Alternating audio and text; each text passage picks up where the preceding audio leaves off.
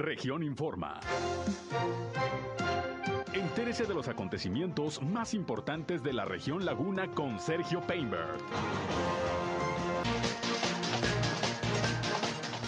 Se registran 84 casos más de COVID-19 en Coahuila. Durango entra en fase de semáforo epidemiológico en color amarillo a partir de hoy.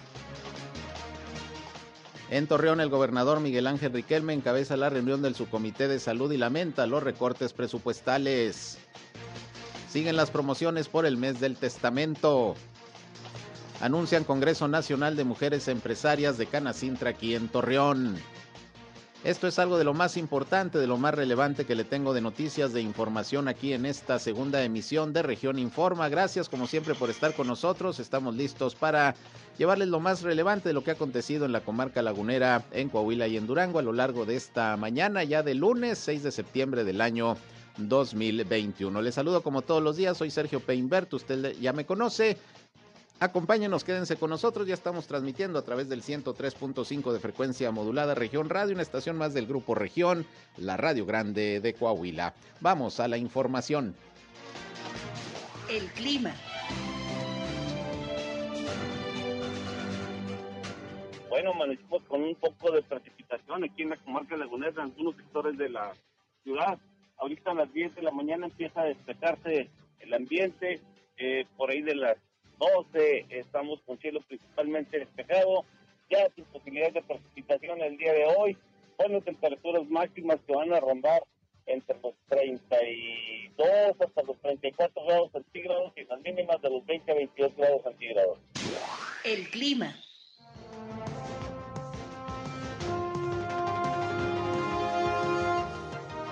Bien, gracias a José Abad Calderón, como siempre, por el reporte climatológico. Gracias, eh, que todos los días, muy tempranito, nos dice cómo vamos a andar en la cuestión meteorológica. Nublado todavía, ha estado la mañana nublada, aunque no hay pronóstico de lluvias.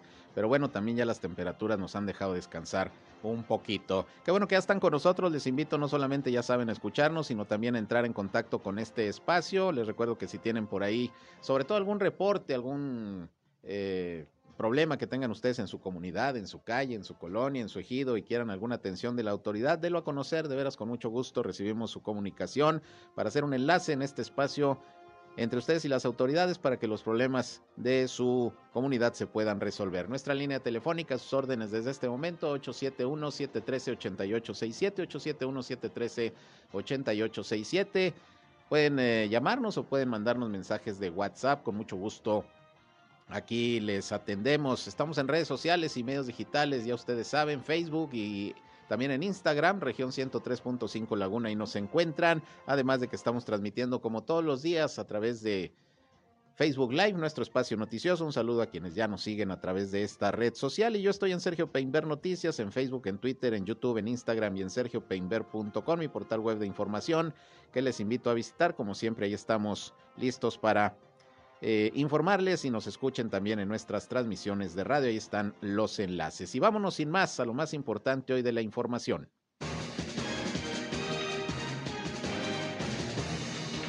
Y vámonos con los reportes sobre el COVID-19 el día de hoy en Coahuila y en Durango. Tenemos ya la información de la Secretaría de Salud de Coahuila que indica que hay 84 nuevos casos eh, positivos confirmados de ayer a hoy, además de 13 defunciones.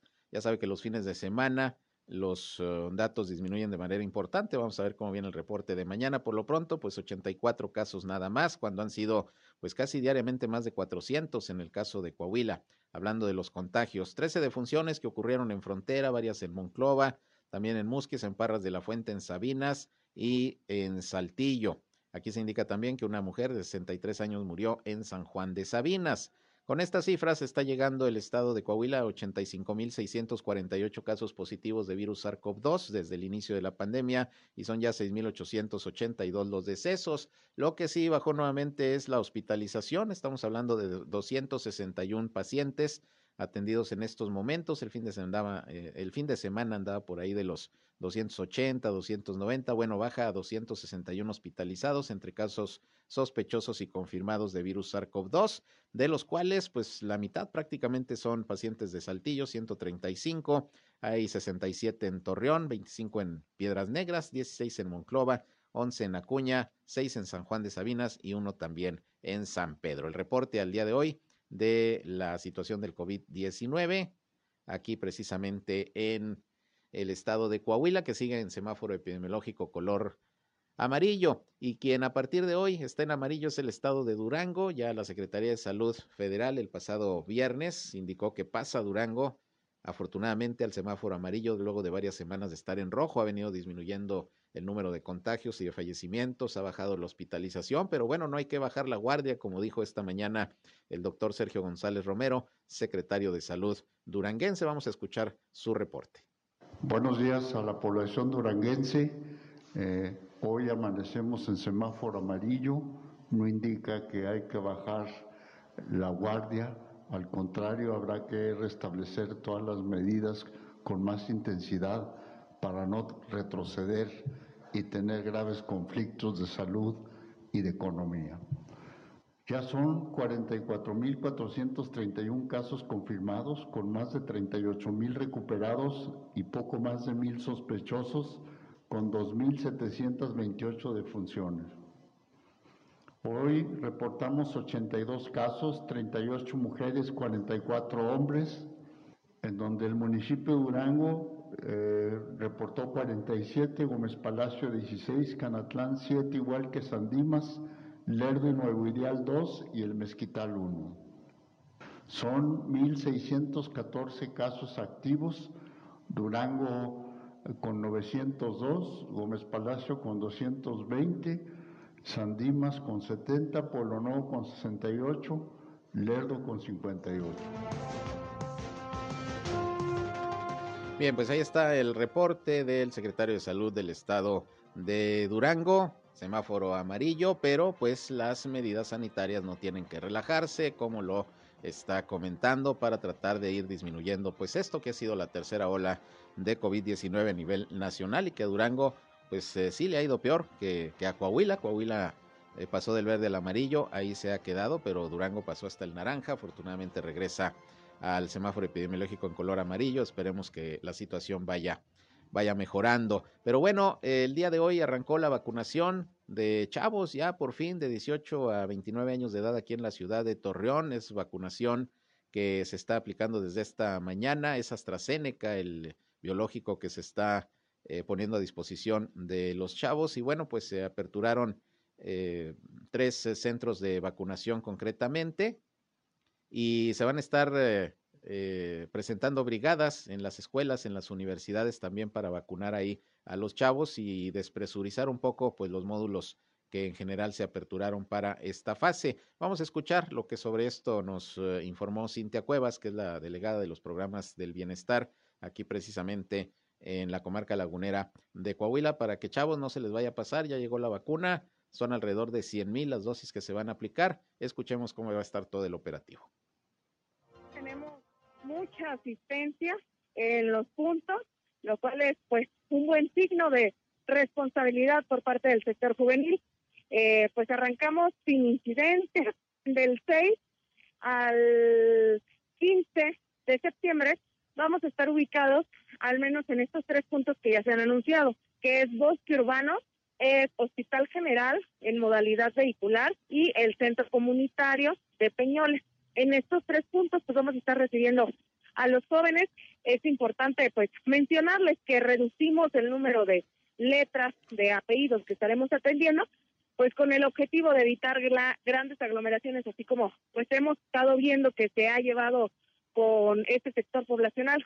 Eh, alternamos por ahí algunas letras que, por ejemplo, la A y la Z que no tiene eh, tanto volumen, luego la B y la X, igual la B con bastante volumen, la X no tanto, y de alguna manera poder ahí este balancear un poco el volumen que vamos a estar recibiendo diario. Es biológico AstraZeneca. El día de hoy esperamos aplicar cerca de 10.000 dosis. A partir del martes el volumen va a incrementar porque estaremos acudiendo a las universidades. Eh, de momento, con las universidades que se ha confirmado, el martes es WAC, con las universidades que se encuentran en el centro de Torreón y en Ciudad Universitaria. El miércoles estaremos con las que nos falten del centro del municipio de Torreón. Ahí hay bastantes, está odontología, está medicina, facultad de derecho, está la FECA y TEC de la Laguna. El jueves tenemos con Ibero, el viernes con TEC de Monterrey y el lunes 13 de septiembre con la UAL, que es una de las universidades que por ahí ya nos contactó, manifestando interés de que la actividad también se lleve a cabo en su plantel. Vamos a seguir procurando buscar el canal de contacto con el resto de las universidades eh, que por ahí tienen una matrícula grande para poder acudir y así evitar que esos jóvenes acudan a los puntos y pues sobre todo que haya grandes colaboraciones. Bien, pues ahí tiene usted, ese es el operativo que se está desarrollando a partir de hoy para la vacunación de los chavos de 18 a 29 años de edad y ya desde esta mañana se pudieron observar pues una buena cantidad de jóvenes acudiendo a los módulos que ya menciona Cintia Cuevas, muy esperada la vacuna. Y esperemos también que sea suficiente, porque ya ve lo que pasó en Arteaga, Coahuila, ya vio lo que pasó en Gómez Palacio, donde pues se les terminó la vacuna antes de tiempo, muchos jóvenes se quedaron sin, sin la inoculación. Sin embargo, en el caso de Gómez Palacio, pues ya se reactivó desde el sábado. De hecho, hoy es el último día de vacunación, tanto para los jóvenes de 18 a 29 años, la primera dosis, que allá sí es de Pfizer, eh, así como también a los eh, adultos de 30 hasta los 49 años en segunda dosis, que ahí sí ya se les está aplicando hasta AstraZeneca, esto en Gómez Palacio. Entonces, pues vamos a estar muy pendientes, ojalá haya orden, que sean suficientes las vacunas, son 100 mil, según lo que eh, comentaron las autoridades, y bueno, con el hecho de acudir también a las universidades, eso pues va a facilitar que, repito, en los módulos dispuestos eh, para la vacunación en general, pues haya, haya menos, haya menos eh, filas precisamente para que no se desesperen tanto los chavos. Entonces, pues ya está ese proceso de vacunación. Y hoy el gobernador de Coahuila, Miguel Ángel Riquelme Solís, encabezó la reunión de su comité de salud aquí en la comarca lagunera y entre otros temas habló precisamente de la vacunación para los jóvenes.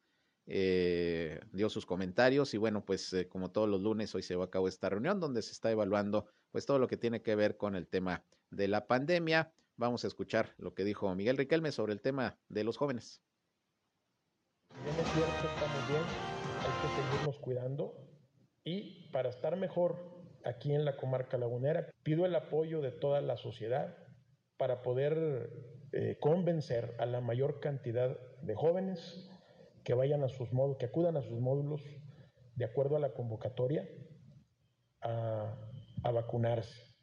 Los jóvenes tienen más chance de, de hacer fila y de aguantar un poquito más, porque bueno, además eh, como son más, pues también ningún módulo va a estar este, en condiciones de tener eh, filas cortas o, muy ágiles.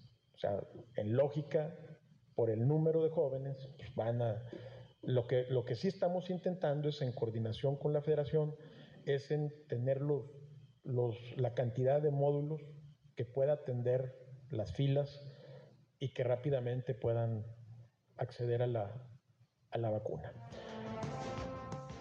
Bien, pues ahí tienen ustedes lo que comentó el gobernador Miguel Ángel Riquelme, el llamado a los chavos a que acudan, a que aguanten un poquito en las filas, pero que al final, pues todos, todos van a recibir su dosis. De hecho, déjeme decirle que lo, nos explicaba Cintia Cuevas que ahora están citando por abecedario, pero eh, de las primeras letras combinadas con las últimas. Por ejemplo, hoy van de la A y de la Z.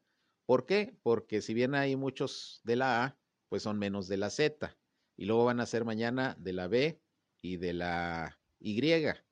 Y así, precisamente para que no estén muy saturados eh, los módulos que, estarán dispuestos eh, para, para, la vacunación a partir de hoy. Entonces, pues esperemos que todo transcurra sin mayor problema, porque ya ve que en Arteaga se suspendió la vacunación porque se acabaron las dosis y vino ahí pues casi casi un motín de los chavos muy molestos que quisieron ingresar a fuerza ahí a la Universidad Autónoma de Coahuila en Arteaga. Eh, tuvo que intervenir la policía, no pasó afortunadamente a mayores, pero también acá en Gómez Palacio, en la expoferia, acuérdese, hace unas semanas cuando se estaba vacunando a los chavos, se acabaron las dosis, eh, se quedaron muchos ahí pendientes, cerca de 20 mil fue el dato que se dio en su momento, que son los que ahorita se están vacunando. Y pues bloquearon ahí el periférico y obviamente es la molestia, ¿no? Entonces ojalá que aquí en Torreón no pase eso, que haya la vacuna suficiente, haya orden y repito, pues el hecho de estar yendo a las universidades, pues eso va a despresurizar bastante los módulos eh, generales de vacunación. En el caso de la Universidad Autónoma de Coahuila, bueno, van a estar también a lo largo de la semana visitando las distintas escuelas y facultades. Mañana, por ejemplo, estarán en la Facultad de Contaduría y Administración, en la FECA, y así pues será el desarrollo de esta etapa de vacunación. Y bueno, esperemos que salga, que salga todo bien. Es AstraZeneca, primera dosis para los chavos. Pero en otras cosas, eh, hablando del gobernador de Coahuila, hoy también eh, habló sobre el, el tema presupuestal y pues cómo le ha pegado el asunto de los recortes al Estado.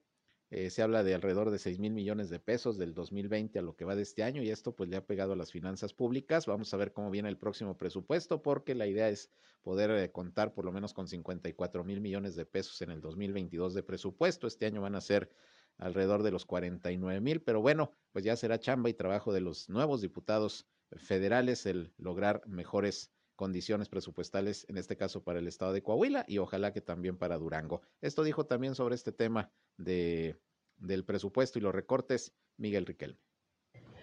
Bueno, pues la, estrategia de, este, de, de, mi gobierno viene desde el primer día que entró el, el, gobierno del presidente Andrés Manuel López Obrador. O sea, la verdad, haya, eh, desde, el, desde el, el primer año que se empató con, mi administración, ahí eh, se sufrieron fuertes recortes y restricciones presupuestales. Y desde ahí eh, mi gobierno empezó a generar estrategias, primero para poder orientar el gasto público a lo más necesario, a lo prioritario, segundo para atender la pandemia y tercero, para atender los efectos posteriores a la, a la pandemia. Es una estrategia permanente ya, no creo que, que se vea beneficiada ninguna entidad. Esto ha sido traducido a proyectos del presidente, proyectos que interesan al, al, presidente y que en algunas ocasiones, como el proyecto de agua saludable para la laguna, pues nos empatan a dos entidades y con una necesidad real que se tiene, no se niega.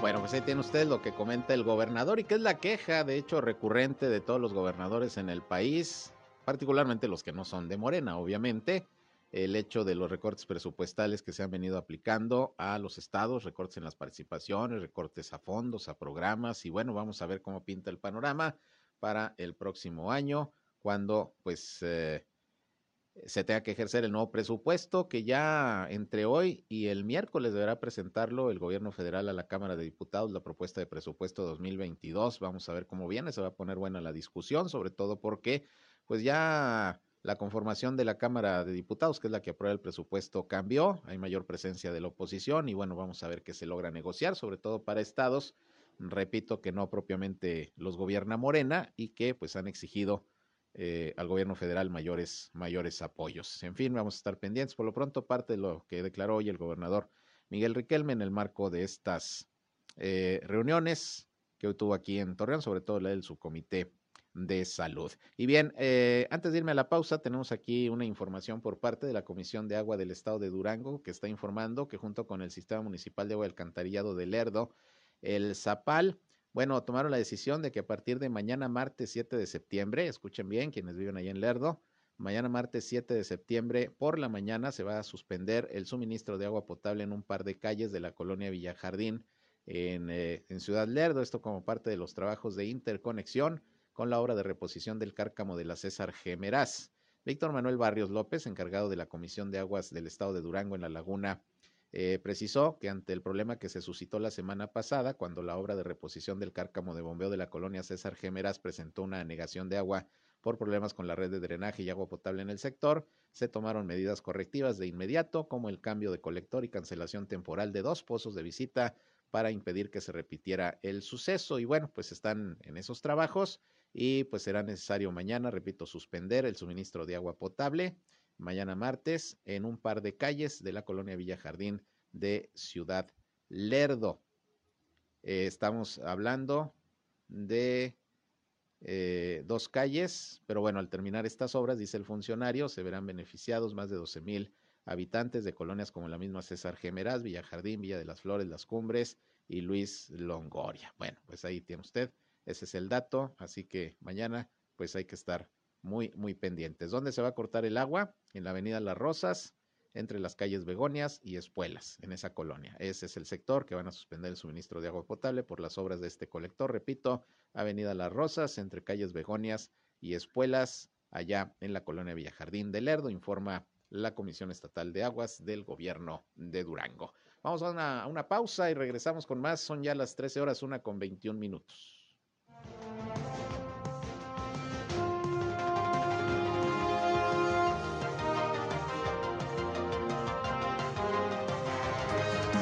Región Informa. Ya volvemos. Al aire, región 103.5. Continuamos en región Informa.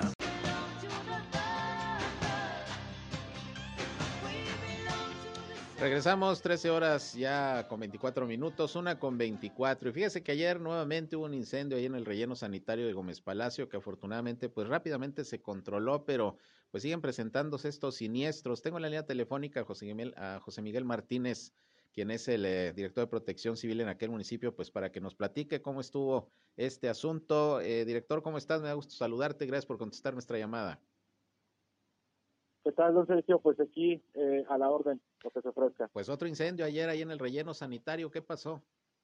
Así es, eh, fíjese que recibimos una llamada ayer domingo en el transcurso de la mañana en lo que se nos reportaba eh, acerca de un incendio en el relleno sanitario. Este, y pues bueno, se, se acudió ahí el área de bomberos y protección civil en conjunto con servicios públicos municipales, nos estuvo apoyando eh, con seis pipas y pues bueno, afortunadamente en tres horas, tres horas y media aproximadamente se extinguió la, la totalidad del incendio, mm. este, el cual pues no sabemos cuál haya sido la, la, la causa este, de que haya iniciado. Sin embargo, pues afortunadamente y para evitar daños ecológicos sobre todo, pues se extinguió muy de forma muy rápida. No había nadie trabajando ahí en ese momento.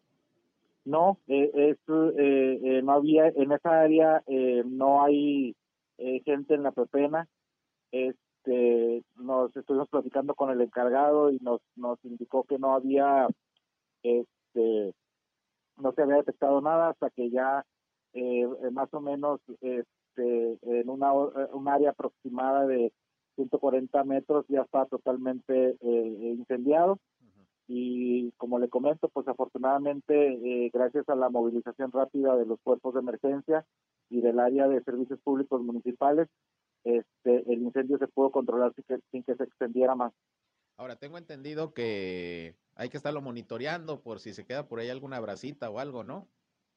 Así es, el día de ayer eh, se estuvo eh, una unidad de bomberos eh, todo el transcurso del día y este personal también de, de, la empresa operadora del relleno este, estuvo atento a que no hubiera una reignición del fuego este, y pues bueno afortunadamente hasta hoy hasta ahora no tenemos eh, ningún ningún eh, incidente después de y estamos de todas maneras pendientes para que no se nos vuelva a presentar otra situación ahí en el relleno. Pues ya son varios incendios, eh, director. ¿Cuántos van en lo que va de esta administración? van 12 en lo que va de esta administración y van 3 en el transcurso de este de este 2021. Este, afortunadamente solo eh, eh, uno eh, fue el más fuerte casi al inicio de la administración, donde estuvo un área siniestrada muy muy muy grande fue el incendio y este, ya afortunadamente los demás pues han sido controlados en tiempo y forma. Este, y no se han ocasionado más allá de, de, pequeños daños. Claro, en su momento incluso la propia alcaldesa Marina Vitela, por datos que ahí se obtuvieron, eh, se, se informó que por lo menos este primer incendio que nos comentas, el más eh, grande, eh, había sido provocado. ¿Se logró confirmar esto? sí, en el primer incendio, esa fue la, la, la versión que se manejó tanto por personal de, del relleno sanitario como por personal del área de seguridad pública. Eh, no sabría o no sabría confirmar mm. confirmarles si, si, hay alguna alguna novedad en, ese aspecto. sin embargo, lo que sí es que se reforzaron totalmente las medidas de seguridad en el relleno sanitario. Recordemos que no es, es, es un área que siempre a lo largo de varias administraciones ha padecido incendios e incendios grandes y que ahora a raíz de, de, esta eh, de esta administración el área de servicios públicos municipales ha hecho las celdas necesarias para inmediatamente cuando se presenta el incendio eh, la basura es totalmente enterrada mm. con, con, maquinaria pesada que se tiene dentro del mismo relleno y eso ha evitado eh, que ocurra lo que ocurrió con el primer incendio que fue cuando toda la basura estaba totalmente al aire libre. Eh, ¿Sigue operando la misma empresa? Porque recuerdo que iba a iniciar un proceso para cancelarle el contrato de concesión, precisamente por lo mismo de tantos incendios y algunos otros incumplimientos. Hasta el día de ayer, e, efectivamente, es la empresa Geasa la que está operando el, eh, relleno. Este, no sabría, eh, no es mi área, la verdad, el, tema, el tema ese sin embargo, hasta el día de ayer estuvimos ahí trabajando en conjunto con la empresa GEASA, eh, con el área lógicamente de servicios públicos y pues bueno, eh, ahí en conjunto se ha trabajado para sofocar esos, esos incendios que se han presentado. Muy bien, pues vamos a estar pendientes, director, esperemos que esto ya no vuelva a ocurrir y si ocurre, como ha estado sucediendo, bueno, que haya la respuesta inmediata como se hizo en este caso para evitar que estas conflagraciones sean mayores. Finalmente, ¿alguna recomendación operativo especial ahora para las fiestas patrias con relación a las eh, celebraciones eh, de septiembre, director? Pues bueno, eh, estar muy al pendiente del tema, eh, nosotros tenemos totalmente eh, prohibido el tema de la venta de pirotecnia, como, como ustedes saben. Desde el inicio de esta administración incluso se han hecho operativos donde hemos recopilado mucho material pirotécnico que, que estaba en la venta en las calles. Y pues bueno, recomendarle a la gente que no utilice ningún tipo de pirotecnia. Eh, recordar que todavía estamos en, pandemia, que todavía tenemos ciertas restricciones que, se deben de, acatar para evitar precisamente este eh, más contagios por, por COVID-19. Y pues bueno, eh, recordarles también a tu auditorio que el, próximo 19 de septiembre es el Día Nacional de la Protección Civil. Mm. Se va a hacer en varias partes de aquí de Palacio, en varias empresas, eh, el macrosimulacro eh, que promueve eh, Protección Civil Federal, Protección Civil Nacional, y pues bueno, será a las once y media los simulacros que se llevarán a cabo en, la ciudad de Gómez Muy bien, pues vamos a estar pendientes. Gracias, director, como siempre, por contestarnos la llamada para informarle al público, en este caso allá de Gómez Palacio. Muchas gracias. Estamos al lado de Gracias, es José Miguel Martínez Mejía, director de Protección Civil en Gómez Palacio. Pues otro incendio, y sí vamos a verificar qué pasó con este asunto de la concesión del relleno sanitario, porque a raíz de todos estos incendios, el Cabildo hace pues aproximadamente un mes, si mal no recuerdo, determinó eh, comenzar el proceso de, de, disolución del contrato de concesión con esta empresa, porque no solamente era la cuestión de los incendios, sino algunas otras irregularidades o incumplimientos que ha habido en el contrato. Dice José Miguel Martínez, pues no sé, no es mi área, lo entendemos. Por lo pronto ayer todavía era la empresa eh, concesionaria la que estuvo atendiendo también este tema. Vamos a verificarlo con el área jurídica o con la propia alcaldesa a ver qué pasó, porque bueno, cancelar un contrato no es así nada más porque sí, obviamente la empresa se defiende, negocian, me imagino que están en ese proceso, pero la idea de la administración era pues ya de plano cancelarle el contrato. Vamos a estar pendientes. Por otra parte, el alcalde de Torreón, Jorge Cermeño Infante, dijo que no está contemplada la asignación de un bono de marcha al concluir su administración municipal para los integrantes del cabildo. Dijo que lo que se podría considerar nada más como entrega a cada empleado de confianza es el 100% de lo que han venido ahorrando en pensiones.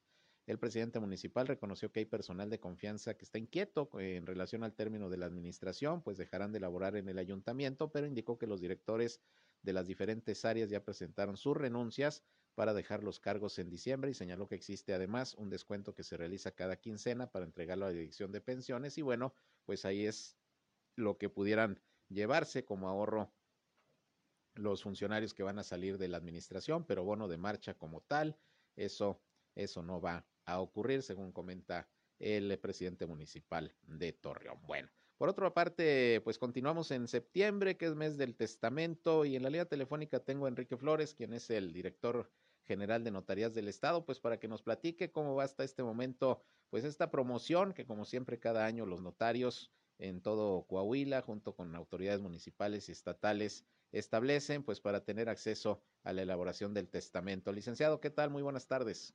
Buenas tardes, Sergio. Gusto saludarte a ti y a tu auditorio. Pues ya 6 de septiembre, ¿cómo van con el tema del testamento, con las promociones que hay?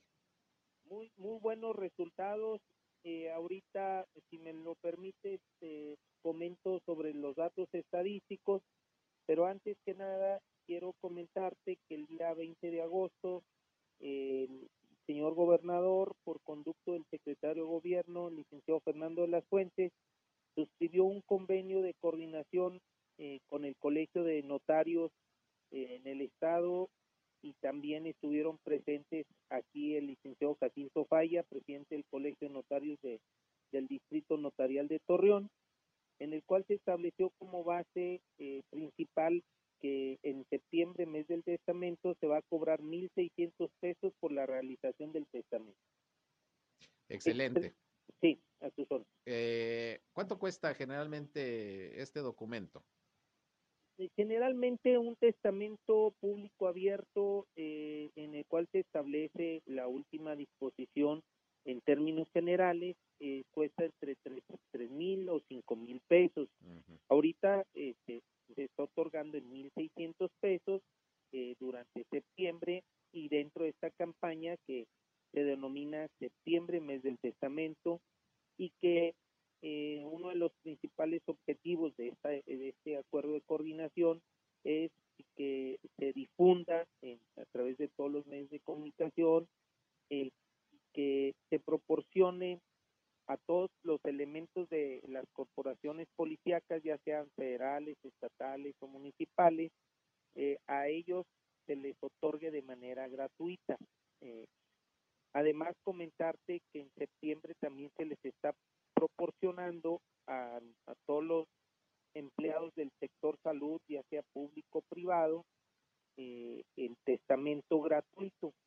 A ellos, aclaro, se les va a otorgar de manera gratuita durante todo el tiempo que dure la pandemia.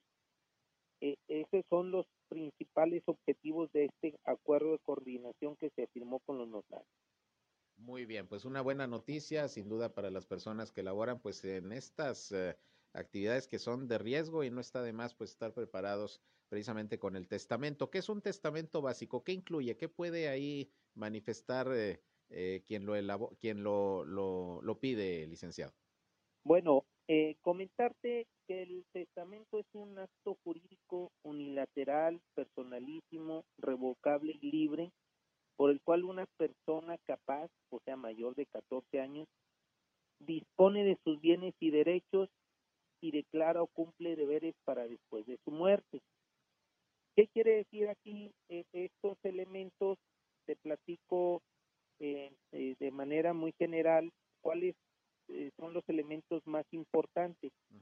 revocable quiere decir que el testador lo puede cambiar cuantas veces sea necesario o cuando cambien las circunstancias por las cuales él haya hecho su testamento. Es decir, si yo ahorita le dejo mi testamento, mi, nombro como heredero a mi hijo, mañana tengo otro hijo, pues lo puedo cambiar y decidir que, ahora van a heredar dos hijos o en lugar de dejárselo a mi hijo de nombre Enrique, ahora se lo voy a dejar a, a, mi hija todos mis bienes o puedo cambiar el porcentaje de la herencia 50 y 50 o mañana pasado este decido dejarle a un hermano cambian este puedo cambiar el objeto del testamento ya sea en bienes o este, de quiénes son los herederos. Esa es una de las características eh, del testamento que es revocable.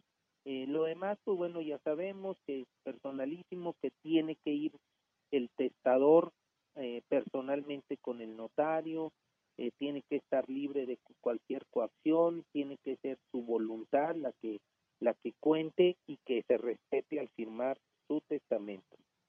Eso es. Si nos decía de algunas estadísticas, ¿cómo va Coahuila en la cuestión de los testamentos? ¿Qué tanto interés se observa de la gente de, elaborar el documento, licenciado? Pues eh, eh, estadísticas muy importantes, muy representativas en comparación al año 2020. Eh, ahorita en lo que va de enero a la fecha, ya llevamos 6.102 testamentos contra 5.650 que tuvimos durante todo el 2020. Eh, cifras, pues bueno, que ya fueron rebasadas. Sin embargo, queremos aumentar en septiembre un, de un 20 a un 30% en comparación a los que se hicieron en septiembre del año pasado. Eh, comentarte también, pues bueno, que eh, eh también hemos realizado este, eh, un número importante en cuanto a las búsquedas de testamento. Eh, decirle al público que los, testamentos se registran aquí en la dirección de, de notarías. Existe un registro nacional de testamentos. Todo esto pues para garantizar la certeza y la seguridad jurídica, la transparencia de que los testamentos quedan registrados. El día que, eh, pues bueno, nosotros ya eh, pasemos a mejor vida, eh, nuestros herederos acuden ante un juez o ante un notario y son ellos quienes inician los procedimientos, nos envían un oficio aquí a la dirección de notarías y nos piden realizar la búsqueda de la persona fallecida y en el sistema aparece si se dejó o no testamento. Muy bien, pues eh, interesante que se den estas eh, promociones y que como nos dice, pues no solamente es en el mes de septiembre, sino en algunos casos pues va a ser de manera continua, de manera constante. Y bueno, la disposición que hay sobre todo de los notarios licenciados para participar precisamente en, eh, estas promociones y dar estas facilidades, ¿no? Porque es importante la participación de, de los propios notarios. Así es, pues bueno, agradecerles a todos los notarios eh, sobre todo eh, de, allá de la región de tu programa. Eh, agradecerles que se sumaron a esta campaña. Allá en el distrito notarial tenemos 81 notarios en funciones. pedirle a tu público que se acerque con el notario de más confianza o el más cercano.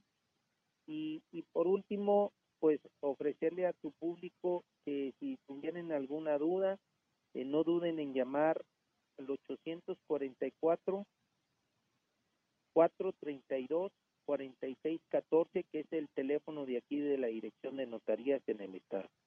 Muy bien, pues ahí está el dato, licenciado. Pues gracias por esta información y ojalá que, durante este mes, sobre todo, pues mucha gente pueda interesarse en elaborar este documento. Vaya que quita muchos problemas, eh, sobre todo dentro de la familia, cuando pues uno deja de estar en este mundo. Ojalá que esa sea la, la conciencia que debemos todos tomar. Muchas gracias. Gracias a ti y a tu auditorio. Gracias, estoy para servir. Igualmente, gracias, licenciado. Es el licenciado Enrique Flores, director general de Notarías del Estado de Coahuila. Vamos a otra pausa, regresamos una ya con 41 minutos.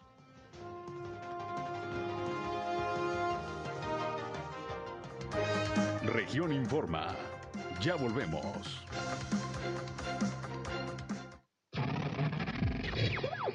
Escuchando Región Radio 103. Somos Región Radio 103.5. Regresamos a Región Informa.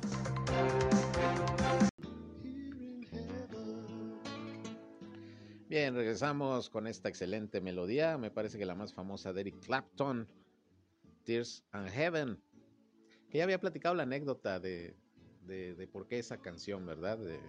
se la dedica Eric Clapton a su hijo pequeño de seis años de edad que murió de una manera terrible, se cayó de un balcón de un edificio eh, de departamentos donde vivía precisamente Eric Clapton junto con su esposa, imagínense ustedes el impacto, y le dedicó esta canción. Gran cantante, compositor, guitarrista, Eric Clapton, excelente, excelente melodía. Bien, vámonos con más información. Fíjese que hoy hubo rueda de prensa que ofreció Canacintra Torreón, eh, su presidente Carlos González, acompañado por ahí, sobre todo de quienes eh, son las representantes de la Comisión de Mujeres Empresarias de Canacintra. Estuvo ahí la presidenta nacional de la Comisión de Mujeres de Industriales de Canacintra a nivel México, que es lagunera, por cierto, Olivia Valadez, y es que se va a desarrollar eh, un evento, el primero en su tipo, que es el Congreso Nacional de Mujeres Empresarias, que va a estar abierto para todo el público y para todos los empresarios, pero va dirigido en particular a mujeres empresarias, emprendedoras, y esto se va a desarrollar eh, este mismo mes. Vamos a escuchar de qué se trata. La misma Olivia Valadez fue quien dio la información eh, sobre este evento. Claro que sí, les repito, este evento, este primer Congreso Nacional de Mujeres Industriales está dirigido también a hombres y mujeres que tenemos la conciencia de la importancia de aprovechar todas las oportunidades de negocio que se presenten en estos tiempos.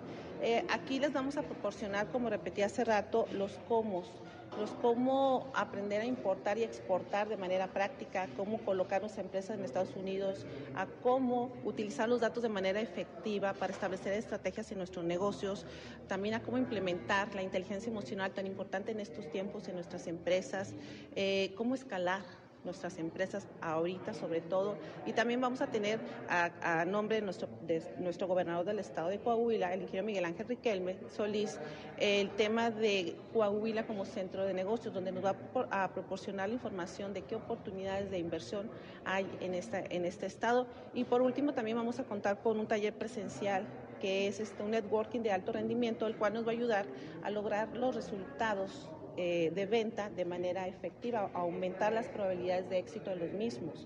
Es por eso que es muy importante que todos asistan a este negocio, porque estas herramientas son de alta prioridad en estos tiempos para reactivar la economía, tanto la, la interna como también para aprender a exportar, aprovechar esas oportunidades. Bien, ya este evento se va a desarrollar los días 10 y 11 de septiembre ahí en el centro de convenciones de Torreón y bueno, va a haber expositores, eh, también varias empresas que por ahí estarán eh, ofreciendo sus servicios, sus productos, el networking, como ya menciona la presidenta nacional de Mujeres Empresarias de Canacintra y bueno, pues vamos a estar muy pendientes de este evento precisamente para que tengan la posibilidad de, acudir. Es para mujeres empresarias, pero si usted eh, es empresario hombre, no hay problema, también puede participar en las actividades que se van a desarrollar en ese, en ese evento, que Canacintra, por ciento, pues anda muy, muy activo eh, como organismo empresarial con la organización de este tipo de actividades, obviamente con todos los protocolos sanitarios, de hecho nos decía Carlos González Silva, el presidente de Canacintra, que tiene autorización de no más de 200 personas eh, en el evento, entonces pues la idea es cubrir todos los protocolos los protocolos sanitarios. Bien, por otra parte, fíjese que hoy el diputado eh, federal por eh, Durango, aquí de Gómez Palacio, Omar Castañeda, pues dio a conocer la apertura de la Casa del Pueblo, que pues es eh, como su casa de gestoría en el distrito 02 de Durango, dijo hoy en rueda de prensa Omar Castañeda que se contará con la Casa del Pueblo, que será el punto destinado a la vinculación legislativa del diputado con eh, la, o sea, de la ciudadanía, la vinculación de la ciudadanía con el diputado Omar Castañeda y se van a poder gestionar algunos trámites directos con el Congreso de la Unión. En el caso de Gómez Palacio ya comenzó a funcionar la primera de estas casas, donde se estarán también brindando servicios de asesoría jurídica, consultas médicas, brigadas de salud y algunos otros servicios de manera totalmente gratuita. Eh, esta Casa del Pueblo, que está aperturando Omar Castañeda, diputado federal por Morena, allá en, Durango, en Gómez Palacio, está ubicada en la avenida Francisco y Madero, 1240. La Madero, pues es la de la presidencia municipal.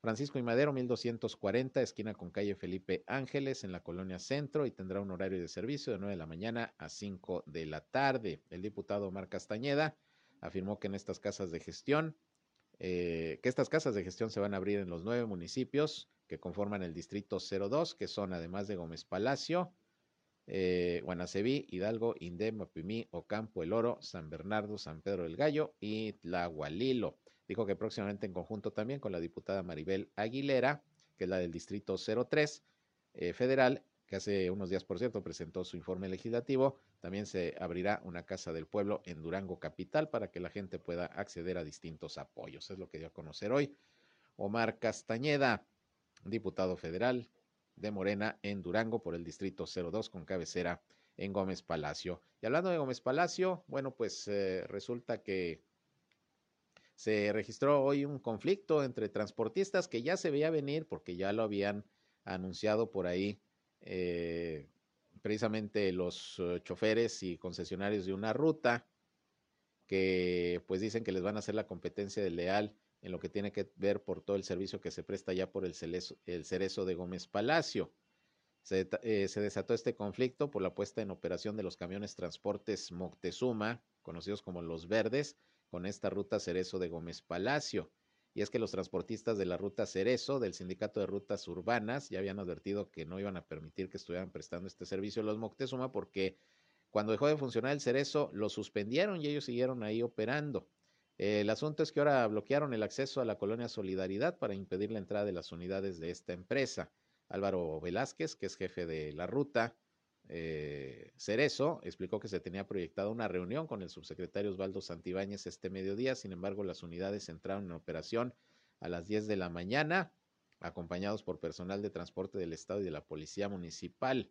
Sin embargo, un grupo de inconformes ya se encontraba en el lugar para evitar que entraran en operación, argumentando que están fuera de la ley. Por su parte, Salvador Elizalte, que es gerente general de Transportes Moctezuma de la Laguna, dijo que solamente es un capricho el que no les permitan trabajar, puesto que ya cuentan con la autorización por parte del Estado. Así que pues se dio por la mañana este, este conflicto, que le digo que ya, ya se había advertido porque los de la ruta Cerezo, los representantes de estas rutas urbanas, ya habían advertido que no iban a dejar trabajar precisamente a los de transportes Moctezuma. Bueno, pues este es un asunto que tendrá que ver transporte del Estado. Si están los permisos, bueno, pues ahí ni qué decir.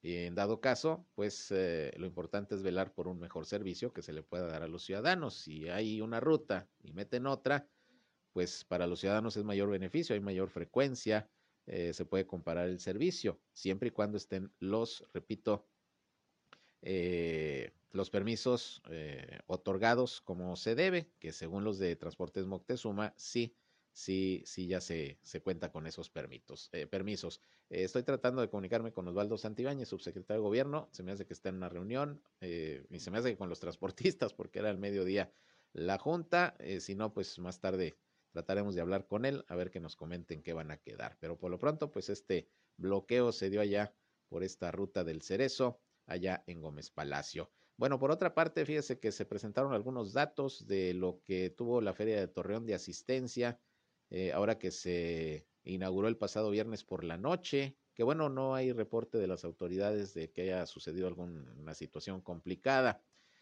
Eh, en esta eh, feria hubo una asistencia el fin de semana de 25.184 personas.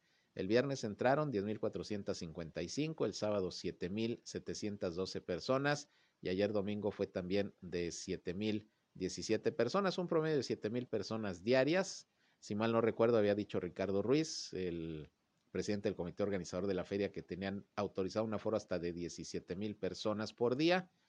Pues no se llegó a ese número, fueron un poquito más de 10 mil, repito, el viernes, y eso porque seguramente, como era la inauguración, pues fue bastante gente, y luego el sábado y domingo el promedio fue de 7 mil asistentes. Al respecto, hoy también el gobernador de Coahuila, Miguel Ángel Riquelme Solís, informó que tomando en cuenta una proporción de 80-20 de adultos y niños, la distribución en términos de asistencia sería de 20.147 adultos y 5.037 niños y niñas.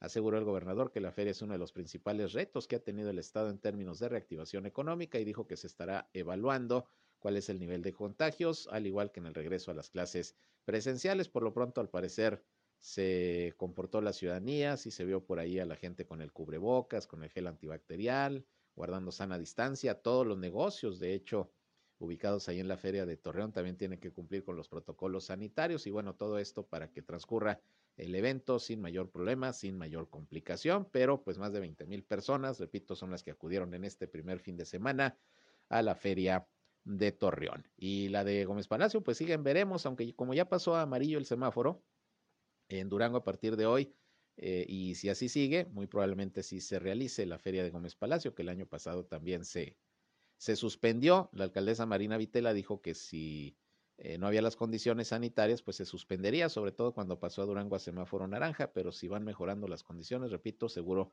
habrá feria también en Gómez Palacio. Por lo pronto, la de Torreón operando y si usted va, pues ya sabe, nada más cuídese y procure eh, atender las recomendaciones que se hacen para asistir a este tipo de instalaciones. Bien, pues con esto llegamos al final de esta segunda emisión de Región Informa. Yo les agradezco su atención, su compañía a este espacio y les recuerdo como siempre que a las 19 horas estamos nuevamente con ustedes en nuestra segunda emisión, tercera emisión, perdón, ya en nuestra tercera emisión, nuestro resumen informativo del día, donde le tendré pues eh, todo lo más importante de lo que ha acontecido hasta esa hora sobre todo aquí en la comarca lagunera de Coahuila y de Durango. Gracias pues por su atención, por sus llamadas, por sus mensajes y gracias por seguir aquí en el 103.5 de frecuencia modulada Región Radio, una estación más del grupo Región, la Radio Grande de Coahuila. Estamos a unos días de cumplir nuestro primer aniversario el 15 de septiembre. Gracias por su preferencia. Yo soy Sergio Peinbert. Usted ya me conoce. Buenas tardes, buen provecho. Esto fue Región Informa ahora está al tanto de los acontecimientos más relevantes. Lo esperamos en la próxima emisión.